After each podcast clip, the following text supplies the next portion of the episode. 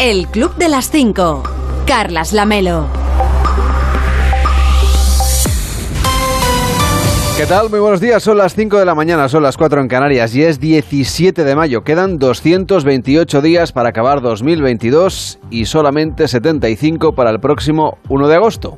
Le damos el dato por si a usted le interesa. Hoy va a salir el sol a las 6 y 50 en Reocín, en Cantabria, a las 6 y 57 en Hoyo de Manzanares, en Madrid, y a las 6 y 58, un minuto después, en Herencia, en el campo de San Juan, en Ciudad Real. Y para entonces, para cuando salga el sol, ya les habremos contado que...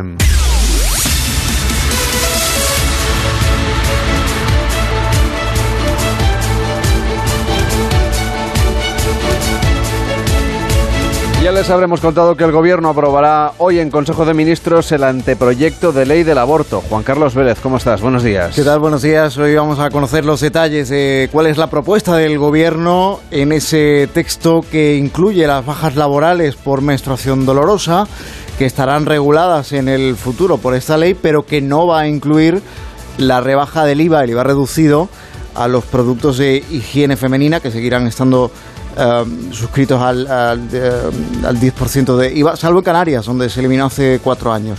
La ministra de Igualdad culpa de esto, de que esto ocurra, a su colega de Hacienda, Montero versus Montero, Irene Montero contra María Jesús Montero.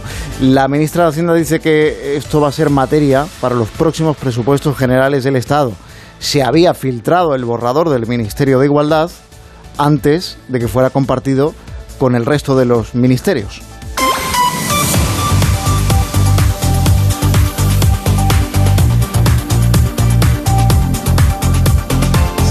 Y la Unión Europea ha rebajado su anterior previsión de crecimiento de la economía española hasta el 4%. Primera actualización de las previsiones que tiene en cuenta el impacto de la guerra en Ucrania y la evolución de todo lo demás que ha venido impactando desde antes aún fundamentalmente en la inflación, en los precios, en el aumento de los precios. La Comisión Europea rebaja más de un punto y medio su previsión para la economía española, el 5,6% anterior pasa al 4%, duplica su previsión para la inflación y sostiene que no va a bajar del 6,3% para este año y además estima que el PIB no va a recuperar de, de, España, no va a recuperar el nivel anterior a la pandemia hasta finales de 2023, cuando estaba previsto anteriormente que esto pudiera haber ocurrido a finales de este mismo. O sea, casi un año de retraso. Eso es. Cuídate mucho, Juan Carlos. Feliz día. Igualmente. Chao. Hasta mañana. De lunes a viernes a las 5 de la mañana, el Club de las 5. Onda Cero. Carlas Lamelo. Y el intenso calor, seguro usted ya lo ha notado, va a ser el protagonista durante todo lo que queda de semana, durante el fin de semana y de hecho durante lo que nos queda del mes de mayo, que mayo podría finalizar este mes con valores récord en las temperaturas, especialmente en zonas del Valle del Guadalquivir y en Extremadura, en el que se podrían alcanzar a lo largo de esta semana incluso hoy los 44 grados. Pero el próximo sábado será el día más caluroso, por ejemplo, en esa zona con temperaturas los registros más altos de lo que llevamos de 2022. Para hoy martes están previstas lluvias en Galicia, siendo más intensas en la mitad occidental y se extenderán de forma más dispersa a otras zonas del noroeste. De forma generalizada las temperaturas van a subir, excepto en el noroeste peninsular, en el litoral este y en ambos archipiélagos. Las máximas superarán hoy los 35 grados en Granada o en Lleida. Va a hacer calor, mucho calor, con valores entre 5 y 10 grados por encima de lo que es habitual vamos, de la media del mes de mayo. De lunes a viernes a las 5 de la mañana, madruga con el Club de las 5. Información y buen humor con Carlas Lamelo. Estamos en el Club de las 5, de las 5 y 4, de las 4 y 4 en Canarias. Hola David Cervelló, o lo que queda de ti, buenos días. Muy buenos días, ¿Cómo sí. estás? ¿Qué tal tu cuerpo poquito, serrano?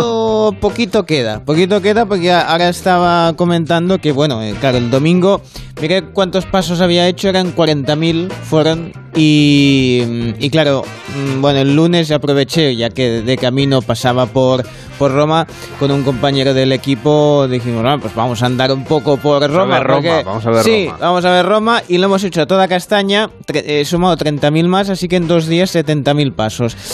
Eh, decir que estás moreno. sí. Te ha tocado el sol. Bueno, a ver, Parece tú que vengas del Caribe. Tú imagínate, 30 tengo la marca del reloj que si me lo quito es espectacular. Bueno. Claro, porque tanto, tanto rato ahí marchando bajo el sol. Pues, pues bien, no, no, pero bueno, estamos aquí, ya tenía ganas de volver, así que ya estoy con todos Bueno, vosotros. pues oye, enhorabuena por, Bueno, sí. por los resultados. Sí, sí, sí, contento, contento. Además has visto Eurovisión, ¿qué más quieres? Sí, O eh, sea, en, en Italia además, el único país que no nos ha dado votos. Bueno, o sea, pero era donde se celebraba el festival, que Eso era la sí. gracia. Bueno, ¿a quién le das hoy los buenos días? Pues a esas historias que nos dejan desconcertados. ¿Serán ciertas? ¿No serán ciertas? A un guionista esto no se le puede ocurrir. O sea, esto no, no, no, no lo piensas. Esto tiene que haber mm, sucedido realmente. Nos vamos hasta Texas. Ah, bueno, eh, aparentemente un hombre eh, robó una podadora. Pero antes de, de fugarse, darse la fuga con la podadora, que no es una cosa que digas, bueno, es ligerita. No cabe en un bolsillo, ¿no? No, exactamente. Eh, pues decidió cortar todo el césped al- a los dueños de la... Ah, qué considerado. Sí, me parece que está muy bien, porque dices, bueno, haces un último servicio eh, a, a sus... Bueno, así la probó a ver si iba. También es, es muy, es muy te llevas una podadora, la, la, la- la cargas durante, yo qué sé, dos kilómetros hasta tu casa y luego no va. También te diré que, claro, tengo la duda de si es de estas, si son eléctricas o van con gasolina, porque si son con gasolina es mejor no tenerla, porque al precio que va todas estas No, cosas... no tengo jardín, ni césped, No, yo tampoco. ni, ni, por supuesto podadora, pero creo que eléctricas no me suena que... Bueno, pero igual ahora tienen Bueno, ahora sí, baterías... claro, seguro que hay enchufables. Igual ahora Híbridas a- enchufables. Híbridas, sí, exactamente, exactamente. Bueno, el, Pero con cable no van, ¿no? No, hombre, pero me imagino Tengo yo muy que poca experiencia con las podadoras. tampoco el coche eléctrico va con un cable todo el rato conectado, tendrá una batería y luego, a ver, depende del césped que tengas, claro, si... No sé que si- el Santiago Bernabéu, si tienes que cortar Claro, el Bernabéu, pues tienes Tiene más mucho trabajo. césped. Bueno, pues sí, sí, exacto. Bueno, el tema es que ah, no solo eso, sino que entró a casa a robar algunas herramientas. Supongo Ah. que lo que. Sí, eso que dices, bueno, a ver qué necesito. Ta, ta, ta. Bueno, pues hizo una lista y lo robó. Aparentemente las cámaras de seguridad, porque hay imágenes ¿eh? de- de- del, del supuesto mm, presunto ladrón eh, cortando, el, cortando el césped y ah, pues avisaron a la policía, eh, oiga que me están robando, claro, también no sé si hay un código, hay un 267, claro, debes, no sé si hay Un un, martillo, código. una desbrozadora. Sí, pero para decir, hay, hay Un una, tornero. una cortadora de césped a la fuga. Ah, un 2674, no sé. Unos ¿entiendes? alicates. Claro, todo esto se va complicando en la lista. Bueno, el tema es que ah, el, el hombre, al darse cuenta que, lo est- que estaba siendo perseguido, soltó la, la podadora y se dio, se dio a la fuga corriendo. Bueno, de momento eh, lo, lo siguen buscando. eh, el Port Arthur Police Department ofrece una recompensa por dar con su paradero Ah, y lleva ya unos, unos cuantos días eh, siendo buscado. Si en lugar de una podadora hubiera sido una panadería, se encontraría en panadero desconocido. Sí, esta me la merecía. No tengo palabras. este rollo. No, no, mejor que no. ¿A quién más le deseas hoy los buenos días? Pues eh, a un actor que nos encanta como es Liam Neeson y una milagrosa recuperación de unos fuertes dolores y calambres que no le dejaban dormir. El actor comentó que mm, durante mucho tiempo sufría dolores en las piernas, calambres a mitad de la... de la noche. Y eso ah, aparentemente pues él lo imaginaba que era pues bueno porque estaba teniendo cada vez haciendo más papeles de acción de estos en que en que bueno pues tenía que cuidar trabajar mucho más el, cuerpo físicamente. Y decidió ir a un a un terapeuta ya que ah, bueno, pues era un, de un conocido suyo que preparaba los bailarines de Broadway, que claro, dice, bueno, a ver, no es que los bailarines de Broadway hagan películas de acción, pero sí que tienen la musculatura Hombre, pues ver, trabajada y... Lo hemos visto, en, no sé, en el baile de Chanel, por ejemplo. Exactamente, tú imagínate de- Ponte tú a hacer eso. No, no, o Ponte sea- tú a hacer eso, a ver qué pasa. Un paso de los suyos y ya no me O sea, recupero. mucho mejor porque- ir, ir haciendo, ir a hacer 40 kilómetros de marcha. Ya te digo, los míos son todos igual, iguales. Los de esos que hagan una pierna por aquí, otra por ahí. Bueno, el tema es que, mm, que bueno, a ver si era un tema que tenía que destensionar, que tenía que rebajar la musculatura y al parecer se debía básicamente a la cantidad de café que bebía Liam Neeson. Se Bebía ve que mucho café. bebía por encima de nuestras posibilidades, incluso la de monedas que se debían. Se Por eso no te invito siempre al café. No, no, Esto claro. lo hago por tu bien. Pero te cuento, el truco fue no dejar de beber los, los cafés. Ah, por cierto, tengo una queja formal a la embajada italiana porque el domingo de la competición Ah, bueno, casi todo estaba cerrado. Todas las cafeterías, todas las panaderías estaban cerradas. Yo digo, ¿dónde me tomo un café? Ah, Dios mío, necesito un café. ¿En Italia no había café? Pues, espérate, es donde voy. Digo, pero en Italia no voy a poder tomar un café el día de la competición. Total, que llego a. Conseguí llegar a una, a una, a una pastelería que. Digo, por fin me van a servir un café. Pido un café latte.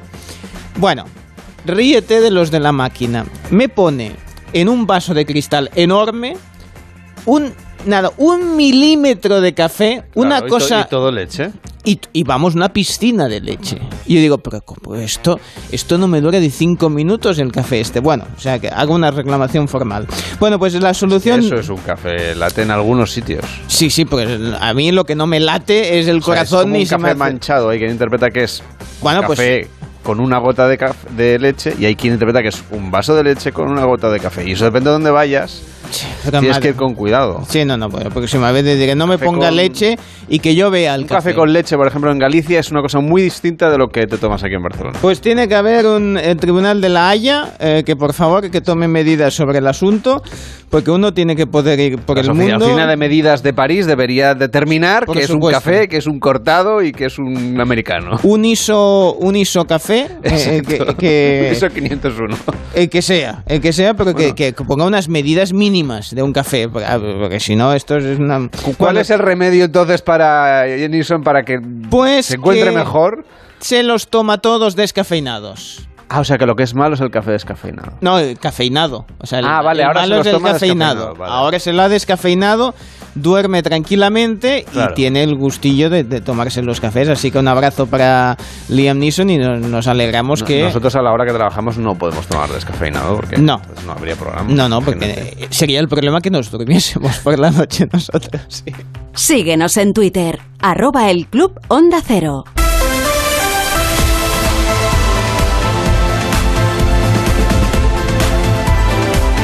En deportes, atentos al calendario, al cambio de calendario, los últimos partidos de la liga de esta temporada. Nos lo cuenta Dupidal. Buenos días. Buenos días, Carlas. Como la jornada de este pasado fin de semana, la penúltima, ya decidió algunas cosas, la liga cambió ayer los horarios de la última, la 38, teniendo en cuenta que muchos equipos ya no van a tener nada en juego. El Real Madrid Betis se va a disputar el viernes para que los blancos tengan un día más de descanso antes de la final de la Champions, que será el próximo 28 de mayo en París. Y también se va a disputar el viernes el Rayo Vallecano Levante. Para el sábado a las cinco y media queda el Valencia Celta y los que verdaderamente se juegan algo se dividen en dos tramos. A las 8 de la tarde del próximo domingo la pelea por la salvación.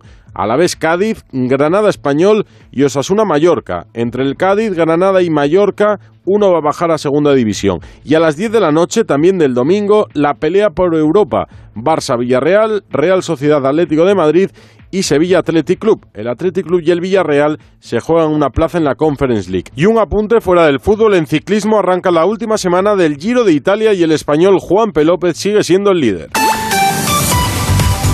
De lunes a viernes a las 5 de la mañana, el Club de las 5. Onda Cero. Carlas Lamelo.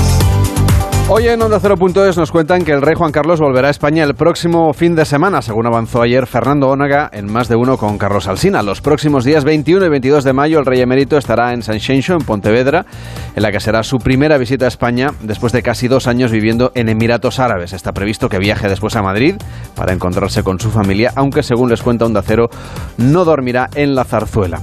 El presidente de Francia, Emmanuel Macron, ha nombrado este lunes como primera ministra Isabeth Born hasta ahora titular de trabajo tras la dimisión de Jean Castex, que es el, exalcalde de Prades, cerca de la frontera con España, y que llevaba casi dos años en este cargo. En Onda 0.es también le destacan que el diario El País ha publicado los audios filtrados de una conversación entre el excomisario Villarejo y Dolores de Cospedal discutiendo sobre la publicación de los papeles de Bárcenas. Hoy podemos escuchar la segunda entrega de estos audios en los que la protagonista es la expresidenta Esperanza Aguirre conversando con Villarejo. Cuando lo haga, a ti te preguntará qué diligencia crees que hay que hacer? Bueno, eh, si a mí me quieres hacer un favor, no pido ninguna. Eso cuenta con ello. Eso para mí cuenta con ello. Es un enorme favor. Y luego, si el juez, como yo espero, toma declaración pronto. Y, lo, y, lo, de quiero dejar en faltas, que no lo recurra. Yo no lo recurriré. Yo creo mucho en la amistad y en la lealtad. Este hombre es amigo mío y a mí me da igual las instrucciones que yo haya recibido. Yo voy a hacer lo que él me, lo que él me ha pedido. O sea, ¿entiendes? No te puedes imaginar. No, te quiero decir que eso... El peso de eh, la gente que sea golfa, pues eh, pero que aparca mal no es lo mismo. Bueno, en tu caso es está años luz de esas otras referencias que hemos que hemos hecho. la de la España de los seres, de los Puyol, eh, de los Gürtel, la delincuente soy yo. Ya se conocen los primeros detalles de la nueva ley del aborto que aprobará este martes el Consejo de Ministros, como el veto de Hacienda a la reducción del IVA para los productos de higiene femenina. Puede consultar todos los detalles en nuestra página web. En más de uno, con Carlos Alsina, el secretario general de la UGT, Pepe Álvarez, aclaró en directo si afecta o no a su salario una baja laboral breve, como la que puede comportar una gripe o una regla muy dolorosa como está en este momento, en este momento, mm, otra cosa es qué pasará si la ley cambia o si sale adelante el proyecto de mañana aprueba el gobierno. Pero en este momento, cuando un trabajador mm, eh, enferma de gripe, por no ir al caso de la regla dolorosa, enferma de gripe, el médico le da la baja, pero ¿qué ocurre eh, con el salario de ese trabajador los días que no acude a su puesto de trabajo? Bueno, los tres primeros días, salvo que por convenio haya una situación diferente que pague la empresa, eh, los pierde el trabajador y justamente la modificación que se plantea en el caso eh, de las bajas por menstruación es que vayan a cargo de la seguridad social. Ese es el cambio eh, que en estos momentos está encima de la mesa, por lo que nosotros conocemos, que por cierto eh, a nosotros nos parece que es un cambio adecuado. O sea, los tres primeros días, en la situación actual, tres primeros días el trabajador que se toma una baja, también las mujeres que se toman la baja por endometriosis o lo que, o lo que tengan prescrito por el médico, los tres primeros días eh, lo paga el trabajador, digamos, es decir, no cobra esos tres días de salario. a, partir del cuarto día, si la baja se prolonga, a partir del cuarto día, ¿qué, qué se hace cargo la empresa? No, a partir del cuarto día se hace cargo la seguridad social. La seguridad social. Claro, las bajas las paga la seguridad social, por tanto, a partir del cuarto día se hace cargo la seguridad social. Mm. Y ahora se trataría de que desde el primer día se hiciera cargo la seguridad social. Este es el cambio. Efectivamente, en el caso de este tipo de bajas. No se asuste por las señales horarias, solo son las 5 y 17, las 4 y 17 en Canarias. En nuestra web también le explican cuál es el protocolo actualmente en vigor si usted tiene COVID y quiere saber si debe o no ir a trabajar. Sepa que los positivos asintomáticos o los que presenten una sintomatología leve ya no deberán guardar cuarentena, es decir, que pueden acudir a sus lugares de trabajo con normalidad. En la web también destacan las altas temperaturas que vamos a alcanzar esta semana en la península, con máximas de hasta 38 grados conforme se acerque el fin de semana. Seguimos repasando lo que nos cuentan en Onda. Por ejemplo, cuáles son las profesiones con mayor demanda hoy en día. Según datos de la red social LinkedIn, los ingenieros orientados a Internet, el Machine Learning o la gestión en la nube, o los responsables de desarrollo de negocio, los expertos en cadenas de suministro, planificación estratégica o los supervisores mecánicos son algunos de los perfiles profesionales más solicitados. Puede leer todos y cada uno y también sus condiciones en Onda Cero.es. Además, también le cuentan que la cadena de comida rápida McDonald's venderá sus más de 800 negocios en Rusia como consecuencia de la inestabilidad en el país tras el inicio de la invasión de Ucrania. La llegada de McDonald's a la URSS hace más de 30 años fue todo un acontecimiento en los últimos estertores de la Guerra Fría. Así lo contaba la televisión americana en enero de 1990. And today, finally, McDonald's threw open the doors to its first restaurant in Moscow. And make no mistake, this was an event of major gastronomic proportions. Y la francesa Renault también anuncia su venta de activos en Rusia con una opción de recompra en unos años si la situación en Moscú varía. Mientras tanto, Finlandia ha aprobado la solicitud de ingreso en la OTAN y la televisión estatal rumana ha denunciado que su voto a favor de Moldavia en Eurovisión fue reemplazado, otorgándoselo a Ucrania. Además, aseguran que la organización del festival no autorizó conectar con su presentadora, quien en principio debía emitir las votaciones. En Julia en la Onda, con Julia Otero, el crítico de televisión Ferran Monegal ha analizado la última entrega del Festival de Eurovisión, en el que España alcanzó la tercera posición con Slowmo, y explica Monegal cuál era en realidad su favorita. Hoy nos quiere hacer un monográfico sobre Chanel y Eurovisión. Eurovisión, sí, sobre Así me todo- gusta que esté usted en la calle. Sí, señora. Mirada televisiva, Sí, señor. básicamente. ¿eh? Yo no me meto en nada de temas musicales, ni porque sabe usted que yo tengo unos gustos muy particulares. Por ejemplo, para mí la ganadora del Festival de Eurovisión de Turín de anteayer fue Lituania. Mónica Liu. Tema Sentimenti. Tenía que haberla visto. Sí, sí, lo vi, lo vi entero. Era Juliette Greco Mm. transformada y trasladada al siglo XXI. Una elegancia, un saber estar. Nada de show. Ya. Nada de coreografía. Una Ella, cosa austera, una voz. como ya, ya. austera, deliciosa, elegante, un traje de la media arriba, abajo. Ah, sí. Pero si era como eh, la que llevaba el pelo como Miriam Mathieu. Exacto. Sí, hombre, sí, ya sé. a la francesa. Sí, buena voz la chica, sí, sí, la cantante. Muy buena voz, sí.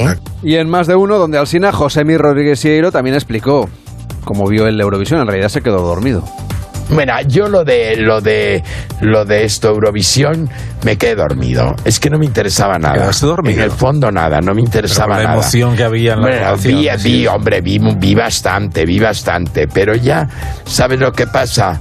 Vi bastante, vi a la cantante esta italiana que era la que presentaba La Pausini. Laura Pausini, que la encontré mal arreglada, con mal cuerpo, con mal tipo. La encontré horrible, digo yo. Pero bueno, este- esta señora está fatal. La encontré, no me gustó nada. No me gustó nada, pese a que, bueno, la gente se reía mucho y tal. Y mira, como yo estaba solo en mi casa, eso de que te vas tumbando, tumbando, tumbando y al final dices, ya había visto España, ya había visto Ucrania, ya sabía que España me pareció, pues oye, un, un número de, de, de, de, ballet, de ballet moderno. Es- que ya los intérpretes, porque claro, de repente te sale una intérprete, una, una, una petarda que te sale ahí con, con- con una especie de canción que no sé si era protesta o lo que era, que me aburrió muchísimo y dije, dije, mira, a mí esto no me Dices la que se lavaba las continuar". manos. Ah, no. Como, como Pilatos. He visto una que se, llamaba- que se lavaba las manos. Sí, sí, en sí, una unas tonterías. De- ahora, el espectáculo debe ser muy grandioso porque dar daba una datos, impresión estupenda de, de, no. de puesta en escena bárbara, indudablemente de gran espectáculo. A mí ya te digo que lo de Chanel esta me pareció pues el espectáculo, un espectáculo del Folie Bergère en tiempos de, de Norma Dual. Puede escucharlo a la carta siempre que usted quiera en onda 0.es y por supuesto en nuestra aplicación. Sí, sí, Señor claro. Vidente, ¿cómo está? Yo bien. usted yo- también era, es muy fan de Norma Duval. Sí, de Norma Duval, sí, sí, cuando yo empezaba en esto de la, de la videncia, sí, sí. Muy sí. cabaretero usted. Sí, sí, sí, a mí me gusta mucho todo esto, ¿eh? Bueno, sí, sí, sí. A ver, usted no se quedó dormido viendo el festival, imagino. No, no, yo lo vi entero.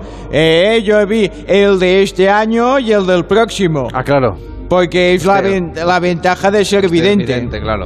En nuestro canal Videntes Player Premium puedes ver contenidos a la carta antes de que sucedan. Ajá. Esta es una maravilla, yo lo tengo, estoy ahí. Está suscrito. Estoy suscrito eh, y entonces me llegan los contenidos, me llegan los avisos.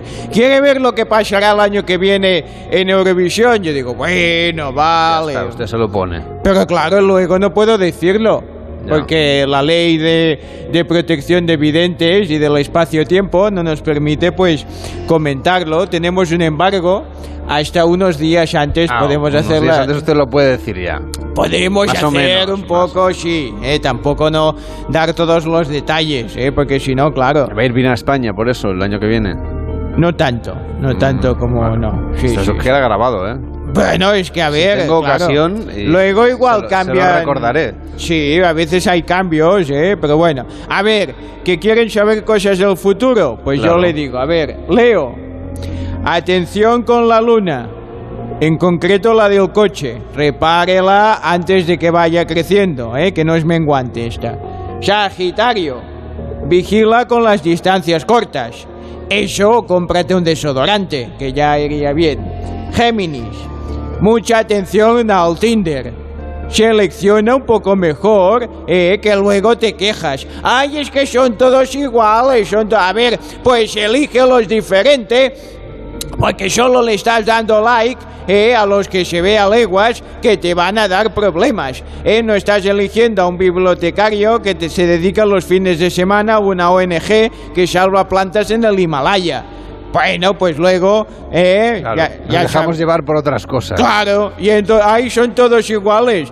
Bueno, a ver, eh, ya se le veía un poco. ¿Usted tiene experiencia con esto de las aplicaciones No, para pero ligar me y lo tal? cuentan, me hacen Ajá. muchas consultas y lo digo. Pero a ver, déjame ver una fotografía de los últimos a los que has hecho match de estos. Y ya los ves todos iguales, cortados por el mismo patrón. ¿Eh? Van todos al mismo gimnasio. ¿eh? Entonces vamos a ver, si están todo el día mirándose en el espejo, pues ¿qué quieres que pase? Bueno, ya está, ya me A cago. lo mejor ese es el problema. Sí, claro.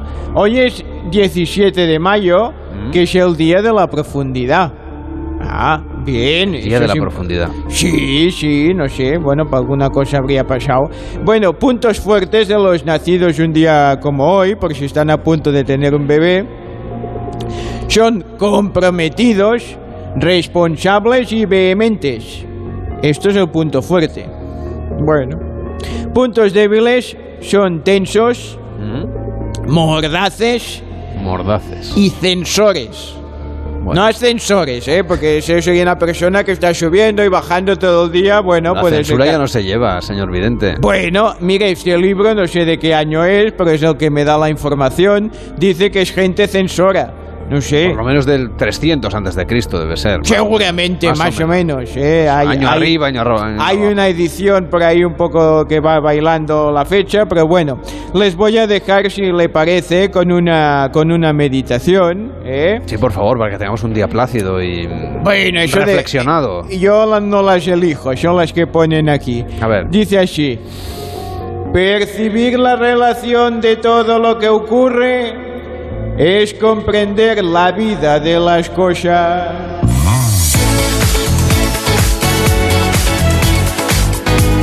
El Club de las 5. Onda Cero.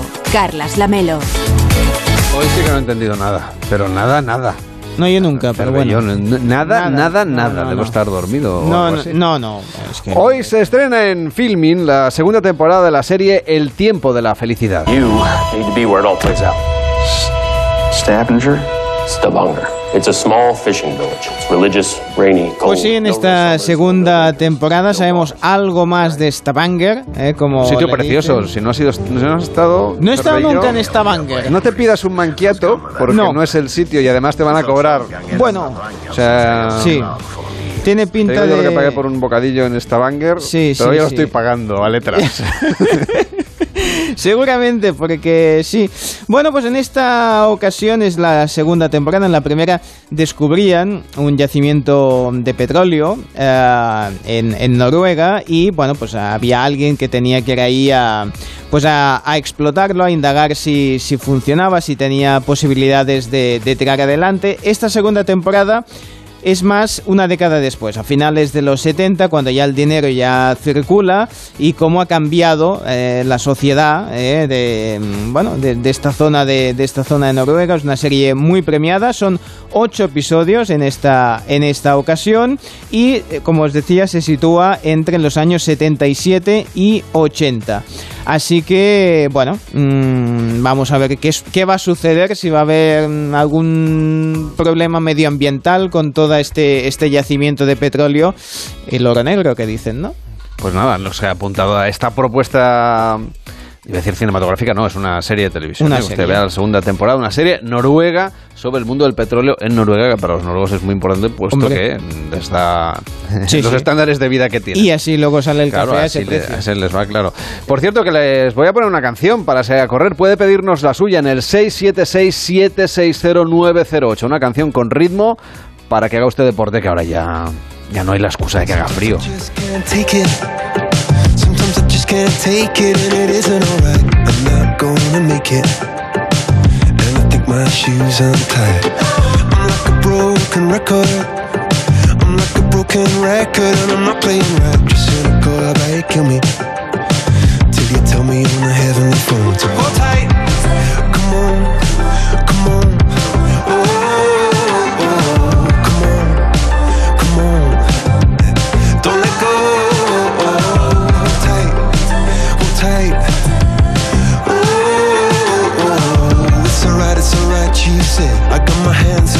speaking just to let you know that you've got a higher power. Recuerde, puede pedirnos una canción en el 676-760-908, el WhatsApp del Club de las 5.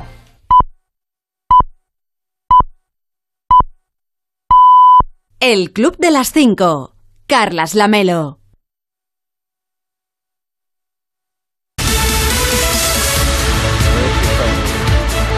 En 30 minutos empieza más de uno con Carlos Alsina, hoy pendientes de la reapertura de la frontera con Marruecos. Rubén Bartolomé, ¿cómo estás? Buenos días. Buenos días, Lamelo. Sí, desde esta medianoche se ha abierto ya el paso en Ceuta y en Melilla. Por ahora solo para los ciudadanos europeos o los que tengan un permiso de circulación Schengen.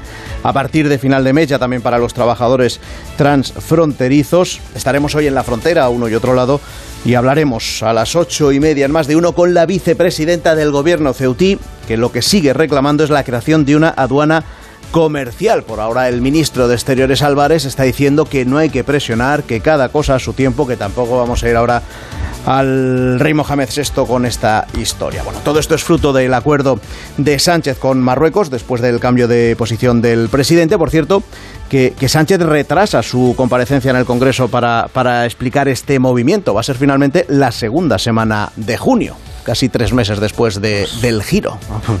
No va con velocidad este tema, pero Sí, bueno. además en una buena época, Sí. en verano. Máxima actualidad. Bueno, va- va- vais a analizar también el proyecto de ley, de- ya nadie se va a acordar de aquello. Bueno, vais a analizar ya el proyecto de ley del aborto que se aprueba hoy, dividido además el Consejo de Ministros. Sí, y que todavía tiene que tramitarse en el Parlamento, que es donde se acaban haciendo las leyes. Bueno, lo de hoy es solo un borrador, un borrador que cuando se apruebe el texto pasará a los órganos consultivos, luego debe volver otra vez al Consejo de Ministros para aprobar- apo- eh, aprobarse ya como proyecto y que se empiece a tramitar en el Parlamento. Es decir, que queda mucho para que lo que conozcamos hoy sea, sea ley. Lo que hoy vamos a saber básicamente son los detalles de la propuesta no del gobierno, sino del Ministerio de Igualdad, es decir, de Irene Montero, la recuperación del aborto sin permiso de los progenitores para las eh, menores de 16 y 17 años, la financiación por parte de la Seguridad Social de las bajas por reglas dolorosas, el permiso remunerado preparto, la consideración como delito a quien tenga un hijo por gestación subrogada en otro país, queda por ahora fuera de la norma y de la tramitación, por tanto, lo de rebajar el IVA a los productos de higiene menstrual. La tasa rosa ha dicho Hacienda que lo quiere estudiar para ver si le salen las cuentas y en su caso pues ya iría a, a un proyecto de presupuestos. Oye, quién sabe, a lo mejor sale antes así que esperando a que se tramite esta ley del aborto. Veremos, a ver, ¿qué más me cuentas de la primera parte de más de uno? Pues que vamos a arrancar, como siempre, con el tiempo y después con Brasero. Fíjate, hoy nos va a contar cuál es la única comunidad autónoma en la que en lugar de subir hoy las temperaturas, bajan, que hay una, y lo va a desvelar Brasero. A partir de las seis y media, como es Marte, tenemos Beta Cultureta, hoy con Zumer contando una interesante historia de un cronista, fíjate, que narró dos hechos que sucedieron a la misma hora en dos lugares diferentes y los dos los vivió en primera persona. ¿Cómo puede ser eso? Pues fíjate, luego lo va a desvelar Zumer. En sus noticias que no interesan, Gabás nos habla hoy de Burkina Faso, luego a las 7 está Fernando Ónega, a las 7 y media la España que madruga, a las 8 el examen al SINA y a las 8 y media la tertulia hoy con Paco Maruenda, con Tony Balaño y con Marta García ayer. Le sigo dando vueltas, ¿eh? Voy a estar ahí enganchado a Ya la te digo radio. que es muy, muy, muy, muy interesante la beta cultureta de hoy a partir de las 6 y media. Como siempre, por otra parte, que siempre contáis cosas que, vamos, yo me quedo ahí petrificado. ¿Qué vais a cocinar? Porque a mí, sabes que lo que me interesa luego es comer, que tengo hambre. ¿Qué vais a cocinar en esta segunda parte de Más de Uno? Pues mira, hoy te va a gustar, porque a partir de las 10 vamos a aprender recetas con fresas. Con fresas y con fresones. David de Jorge, Leo Harlem. Y hoy también con Eva Arguiñano, que es la que nos va a contar en realidad cómo utilizarlos estos frutos en repostería. Aunque bueno, claro, antes de cocinarlo hay que, hay que recogerlo. Y para aprender más de cómo y de cuándo hay que hacerlo para hacerlo de forma perfecta, pues vamos a hablar con productores históricos de fresa y de fresón. Después, a las 11, un poquito de historia. Hablamos del maquis, ha recopilado en un libro el nacimiento, la evolución y lo que nos ha dejado esta guerrilla antifranquista, el catedrático Julián Chávez, y vamos a hablarlo con él de esta historia. Luego en la historia de Javier Cancho, pues dedicada hoy a Manolín el de Llorío, que es el último maqui de Asturias. Ya después del mediodía, pues se pasa por aquí Josemi a hablarnos de su vida, qué es lo que suele hacer él, antes de que Taboada le ponga el broche en verso al programa. Y así tenéis un programón a partir de las 6 de la mañana a las 5 en Canarias, con Carlos Alsina, con Rubén Bartolomé y con el resto del equipo. Que tengáis todos un feliz día. Igualmente, Lamelo, para Hasta ti luego. y para todo tu equipo. Muchísimas gracias, hasta luego. Un abrazo, chao. Aquí en Madruga, la radio le ayuda. El Club de las 5. Carlas Lamelo. 5.35, 4.35 en Canarias. Repasamos brevemente lo que se vio en la televisión. Cervelló, de lo que viste ayer. A ver, ¿con qué te quedas? Pues un par de momentos de la entrevista en El Hormiguero a María León y Salva Reina, que son los protagonistas de El Universo de Oliver, una película que se estrenó justo el fin de semana pasado, que nos remonta a los 80, y a esas historias que te contaban de pequeño que te podían impresionar. Les preguntaron a ver si recordaban ellos algunas de su infancia. A mí yo siempre lo cuento, a mí me ha marcado muchísima gente por suerte, pero yo recuerdo al sheriff, que era un vagabundo que teníamos en la puerta de mi venta, que era un vagabundo que era esquizofrénico y lo teníamos ahí un poco como adoptado a media. Esto otro día lo contaré. Pero con sheriff, yo de pequeña me pegaba unos viajes increíbles y él me contaba muchas historias y muchas anécdotas que ahora de mayor recuerdo y digo, el sheriff parecía que estaba loco, pero no estaba tan loco. Me- tenía mucho más mensajes. Me he acordado yo de una. Eh, yo tenía una profe, que esto me marcó a mí y a toda la clase, que éramos 40, eh, una profesora de historia que empezó un día la clase y dice, nosotros teníamos 12 años, y dice, hoy vamos a hablar de la masturbación. Una clase de 40 niños de 12 años. Y nosotros, claro. eh, Hombre, es un tema que nos interesa. Cuenta, claro, cuenta un poco. Y dice, dice, a ver, es mentira que te quedas ciego. ¿Vale? Es mentira. Porque estábamos todos con que si te quedabas ciego, dice, pero hay un número de veces que cuando las gastas ya no te quedan más. Entonces, si las gastáis ahora, cuando tengáis pareja, no tendréis ninguna. Y os juro que esto es cierto, la clase entera dejó de tener granos.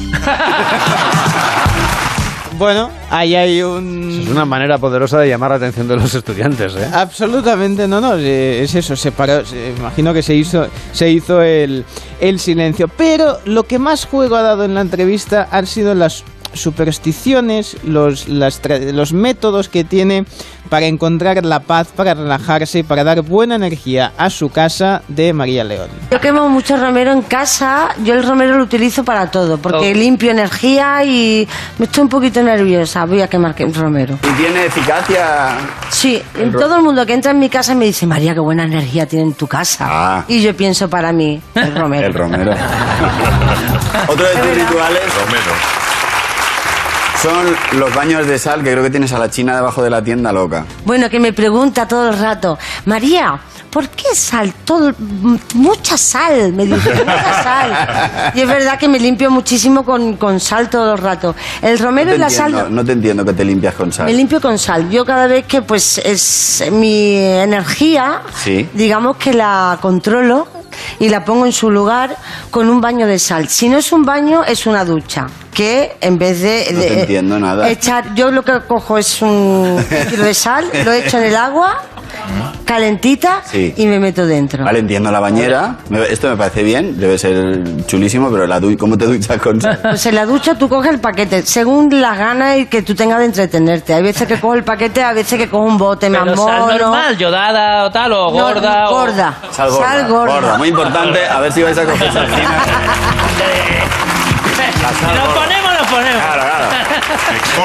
sal gorda. Sal que yo creo que es la única que compra sal gorda en el chino debajo de mi ¿Cuántos casa. pescados está haciendo esta mujer? Claro. y entonces cojo la sal y si no, apuñado, tú te lavas, te lavas. Ah, bueno, pero te, te esfolias. Te- Exactamente. Sí, Te sí, quitas sí. las pieles muertas. Sobre todo por el corazón, por el centro, los chakras, los chakras. Los chakras. Tú ya Los chakras bien vives salados. con, sal, con la sal y con el agua hasta donde tú Qué quieras. pena que se haya ido el vidente ya. Sí, porque le Habíamos tenemos que preguntar el romero, la sal Y gorda. un tercer elemento que pueden recuperar en la entrevista en A3 Player que dice que siempre lleva piedras en el sujetador. Bueno. ¿Le da buena suerte o algo así? Supongo que sí, porque si no, lleva piedras para, para nada. No, no, sí, sí, es parte de su. Ya sabes, Cervello, ponte el sujetador y luego unas piedras. Muy bien, gracias. El Club de las Cinco. Carlas Lamelo.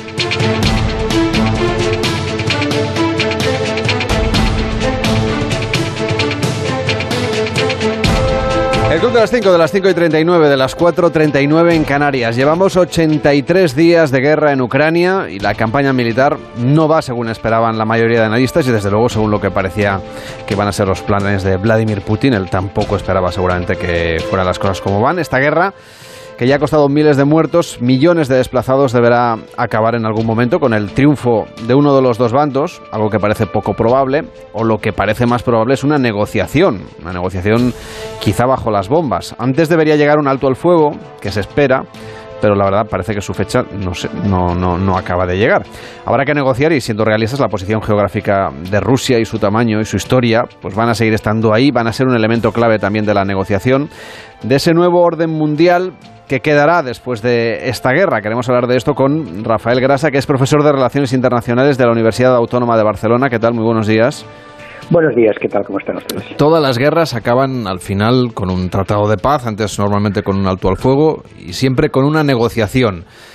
Los primeros días después de la invasión de Ucrania se empezó a hablar mucho de las reuniones. Incluso algún periódico norteamericano llegó a hablar de los puntos exactos que se estaban negociando y parece que en los últimos días se siguen reuniendo, eso lo dijo Putin hace relativamente pocos días, pero va trascendiendo poco de los avances o no avances de esas reuniones. Al final tendrá que ser a través de una mesa de negociación, ¿no? Que se ponga fin a este conflicto. Bueno, hay que aclarar una cosa. Eh, lo que hay que decir es que las guerras acaban de dos formas, o con la victoria de una de las partes o con una negociación en una mesa. Y efectivamente, como ayer señalaba Bertrand Badi en un artículo en El País, en la posguerra fría la mayor parte de las negociaciones acaban en una mesa y con ayuda de terceros. La situación de la guerra en Ucrania es una situación estancada, una situación en que en términos técnicos ninguna de las partes puede ganar fácilmente y si solo nos eh, dedicáramos al tema de la guerra, lo habitual sería acentuar, acelerar las negociaciones para llegar a un acuerdo. Eh, Rusia, fuera lo que fuera lo que buscaba Putin, cosa que nadie ha entendido todavía, porque si era lo que buscaba más seguridad, ha logrado lo contrario desde su perspectiva, con la petición de adhesión a la OTAN de Suecia y Finlandia, con el apoyo generalizado en el mundo a Ucrania, fuera lo que fuera lo que buscaba, no lo va a conseguir fácilmente, ni tan solo seguro que pueda conseguir un control constante del Donbass y que se vaya más lejos de lo que ya se estaba. Aceptar off the record que Crimea está en manos eh, rusas, pero eso no quiere decir que se acepte legalmente y jurídicamente. Lo importante es recordar que hay una guerra, pero tres conflictos. Hay un conflicto desde 1989-90 por la reconstrucción del espacio postsoviético y en particular de todo lo que eran las organizaciones del Tratado de Varsovia, también de las antiguas 15 repúblicas de la Unión Soviética y en segundo lugar hay una guerra, perdón, hay un conflicto no necesariamente violento geopolítico que incluye toda Euroasia y que básicamente plantea las relaciones de la Unión Europea y Rusia y las antiguas potencias de la Unión Soviética, y luego hay un conflicto geopolítico entre Estados Unidos, potencia hegemónica pero decadente, que va a perder incluso en algunos años, depende de cómo evolucione la pandemia, el poder económico frente a China y Rusia, una potencia menor, regional, pero que aspira a ser internacional. Lo que está alargando la guerra es la guerra geopolítica. Sin el apoyo masivo a Ucrania, eh, pese a los errores, las dificultades, la debilidad demostrada de las Fuerzas Armadas rusas, la guerra no duraría tanto. Por tanto, lo primero que hay que decir con claridad es que la Unión Europea y Estados Unidos tienen a medio y largo plazo, no a corto, objetivos diferentes, incluso de supervivencia, estratégicos, geopolíticos, geoeconómicos en la región. Y lo que extraña es no escuchar más voces de la Unión Europea diciendo negocien, pase lo que pase, cuando haya una negociación, habrá necesidad de tener relaciones con Rusia. Rusia va a estar ahí constantemente. En cuanto a su pregunta concreta, efectivamente sabemos que negociaciones virtuales han seguido haciendo siempre. Esa es la buena noticia.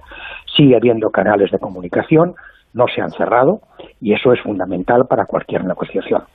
Había habido una propuesta sobre la mesa de mediación china, que parece que no gozó de unanimidad dentro de los altos dirigentes de la de China, de la China popular, es decir, en concreto del Partido Comunista Chino, y que ha planteado dificultades. Sigue habiendo la propuesta de Turquía, con excelentes relaciones con las dos partes, más incluso con Ucrania. Recordemos que es quien le vende los drones que están siendo utilizados por parte de las Fuerzas Armadas ucranias en la guerra.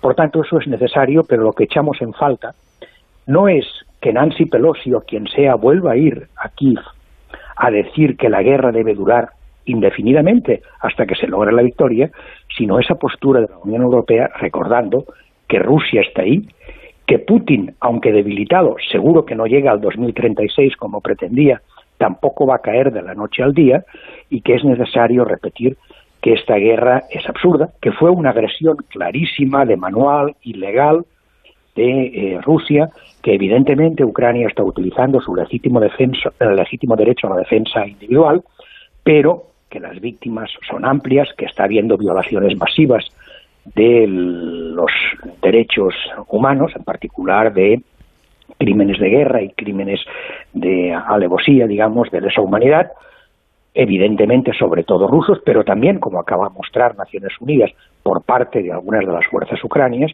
y que el objetivo es negociar. Insisto, después de 80 días de guerra, encuentro a faltar que la Unión Europea hable de lo importante, de lo fundamental, que es que le interesa a medio y largo plazo buscar un acuerdo, una negociación, como ustedes decían, de alto el fuego, de tregua, no va a eliminar el conflicto básico, pero sí que nos va a plantear otras opciones. Lo mismo que, que habría que preguntarse si realmente a medio y largo plazo, aunque es una decisión soberana, legítima y legal, adoptada por Suecia y Finlandia, aunque falta el último momento del respaldo legislativo, aunque se va a dar, la adhesión de los países nuevos a la OTAN a medio y largo plazo va a dar garantías o no a ese respecto. Quiero decir que con esto lo que está haciendo Putin, a Putin le deberían dar la medalla al honor de la OTAN, porque una organización que ha pasado por diferentes momentos, que después de la situación de Afganistán estaba en baja situación, sin saber muy bien qué hacer, después de los tiempos en que el, el propio presidente Trump decía que no veía claro continuar con eso porque los estados europeos no contribuían económicamente suficientemente, en este momento está en expansión, está más legitimada que nadie y obviamente va a plantearse incluso en la reunión de junio aquí en Madrid la posibilidad de una OTAN global. Por tanto, insisto, las negociaciones son importantes, todas las guerras cuando no acaban en victoria deben acabar con una negociación y hay que volver a decir que la negociación es importante. A nadie a medio y largo plazo le interesa que esta guerra continúe. Hoy por hoy, si no se apoya eso, la guerra puede durar meses. Nos habla de que todos los conflictos, y este en concreto, necesitará de la mediación de terceros para alcanzar un acuerdo de paz. ¿Quién está en mejor posición? Ya hemos hablado de la posición de China y la de Turquía. ¿Hay algún actor internacional más? ¿Tenemos que confiar únicamente en los turcos? Eh, sinceramente, no hay demasiados. Yo creo que la idea es intentar volver a hacer que sean en parte los chinos. La Unión Europea se ha negado a sí mismo ese papel, aunque podría intentar volverlo a recuperar. Recordemos que Alemania tampoco ha sido bien vista por Ucrania y que de hecho su presidente eh, fue cordialmente disuadido de viajar a Kiev.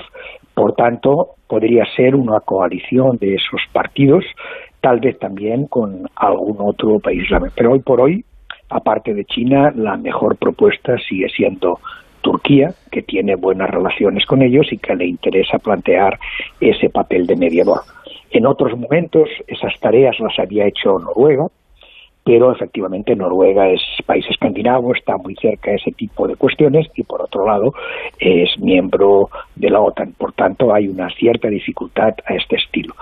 Habría tal vez que pedir que la Unión Europea diga algo y que la OTAN, aparte de decir que va a haber con rapidez esa adhesión, tenga claro que en todas partes funciona el viejo dicho popular. Pan para hoy, hambre para mañana. Nos hablaba usted de, que hay diferentes objetivos en lo geoestratégico de la Unión Europea y de Estados Unidos. ¿Cuáles son los objetivos de cada una de las partes y sobre todo las que más nos afectan a nosotros, a los europeos?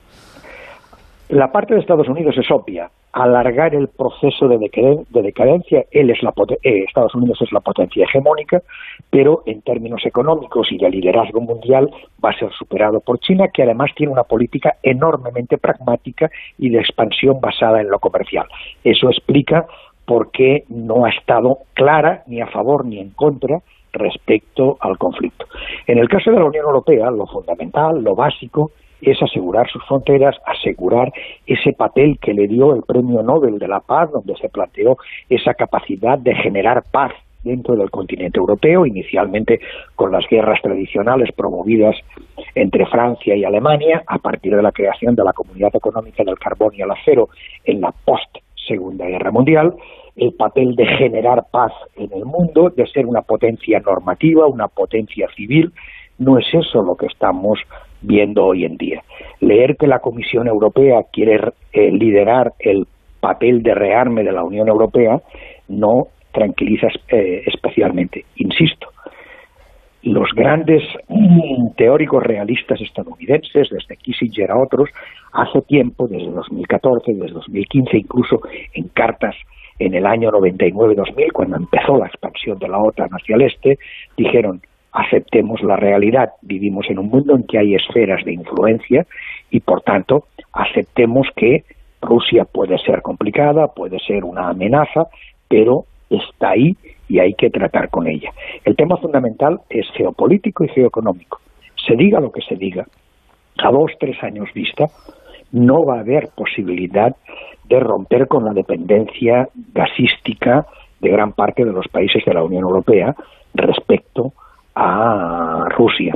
Porque, a diferencia del petróleo, que pese a todo está generando dificultades y es mucho más pequeño, para poner, eh, disponer de gas necesitas dos estructuras que no, infraestructuras que no se improvisan.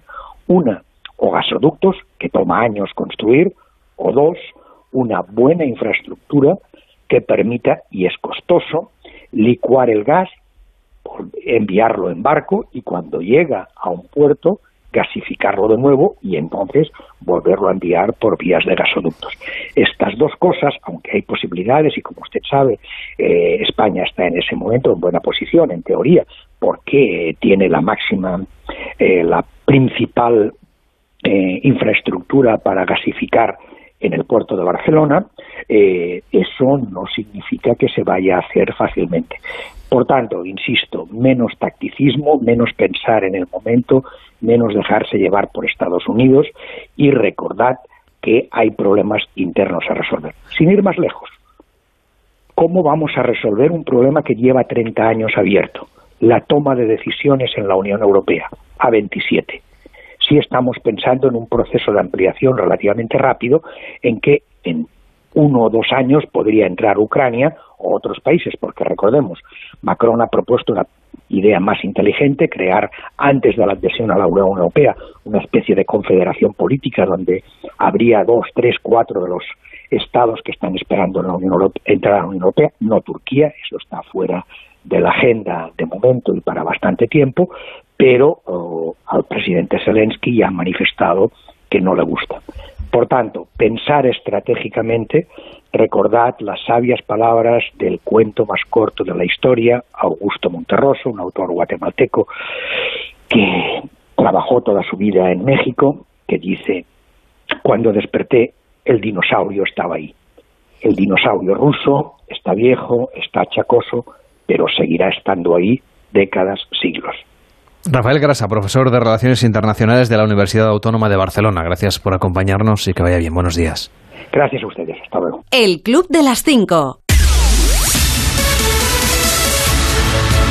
Hoy es 17 de mayo, un día que estaremos pendientes del Consejo de Ministros que estudia el anteproyecto de la ley del aborto, un texto que elimina el consentimiento paterno para las interrupciones voluntarias del embarazo en chicas mayores de 16 años e introduce medidas como la incapacidad temporal por menstruación dolorosa o la baja a partir de la semana 39 del embarazo. Y el presidente del gobierno, Pedro Sánchez, ha anunciado que se aprobará hoy una inversión de 1.238 millones de euros para modernizar la formación profesional en España.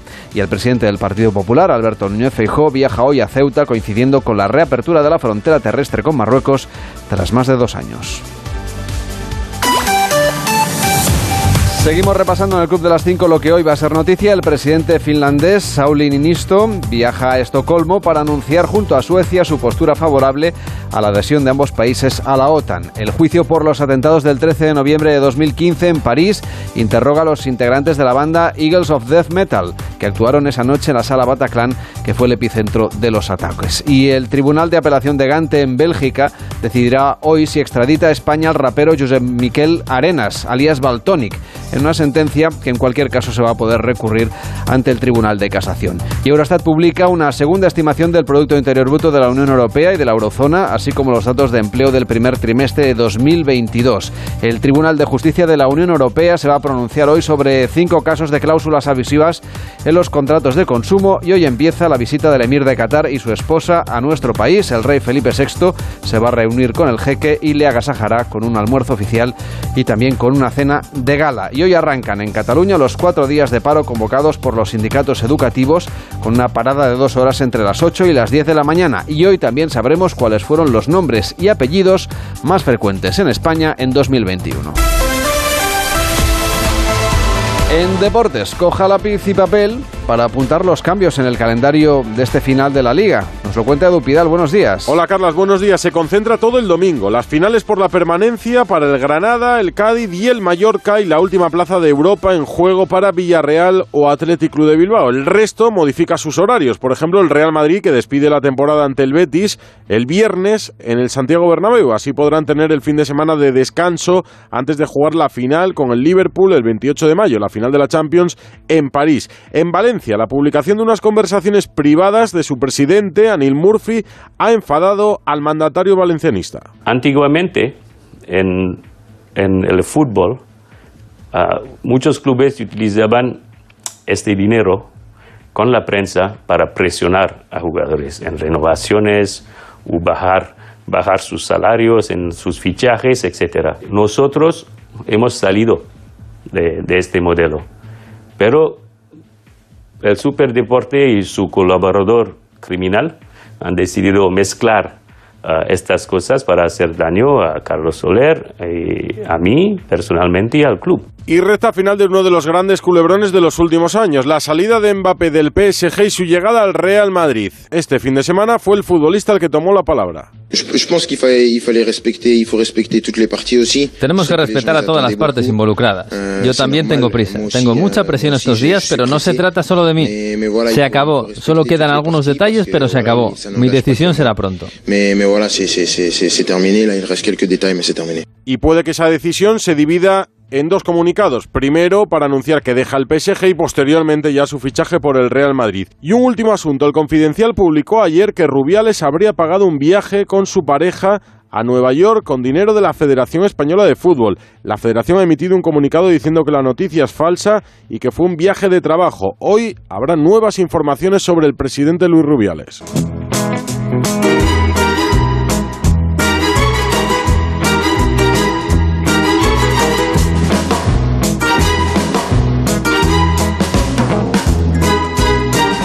Pues ya estamos llegando al final de esta edición del Club de las 5. Volveremos mañana cuando sean las 5, las 4 en Canarias, pero antes, desde que empiece Carlos Alsina con más de uno, nos vamos a tomar un café, Cervelló. Ay, qué bien. ¿Te parece? Venga, invitas tú que vienes Ah, de... muy ¿Has bien. traído el euro italiano? Sí, sí, sí. Ya me despido de él. Venga, va. Gástatelo. Guárdate otro para, para Ah, el concurso para del con- viernes. Va muy bien. Voy guardando aquí. He venido con una caja. sí, ¿Cómo lo quieres? ¿Café, latte, manquiato? El que sea, el que sea, pero, pero en cantidad. En cantidad porque está la cosa, te comento, calentita con el tema de Eurovisión, porque Rumanía se ha quejado de que sus votos no fueron, no, se calcularon mal. Y digo se calcularon porque algunos países estaban preparados para conectar y eh, la UER dijo que, ay, no podemos conectar con Rumanía, no podemos, hay un fallo técnico. Y la presentadora estaba esperando ahí que le diesen paso, porque ahora se ha visto las imágenes. Y es que sospechaban de algunos países que tenían amañados los votos. Y entonces decidieron, pues, no hacer caso de lo que les mandaban esos países, en concreto Rumanía, Geor- Georgia, Montenegro y Azerbaiyán, y directamente decir, mira, nosotros calculamos que esta gente va a votar más o menos como los de los de su grupo, van a votar a esto hasta ta ta. Bueno, sin esas estimaciones de voto, España hubiese quedado segunda. Así que podemos considerarnos como mm, posibles segundos. ¿Qué pasa? Que si además dicen, ¿qué pasa si a Ucrania no puede organizar el Eurovisión el año que viene? Hay que igual nos toca. Igual alguien en Radio Televisión Española está nervioso. Prepara la casa para Lo cogerlos en, en tu salón. Empieza más de uno en Onda Cero con Carlos Alsina.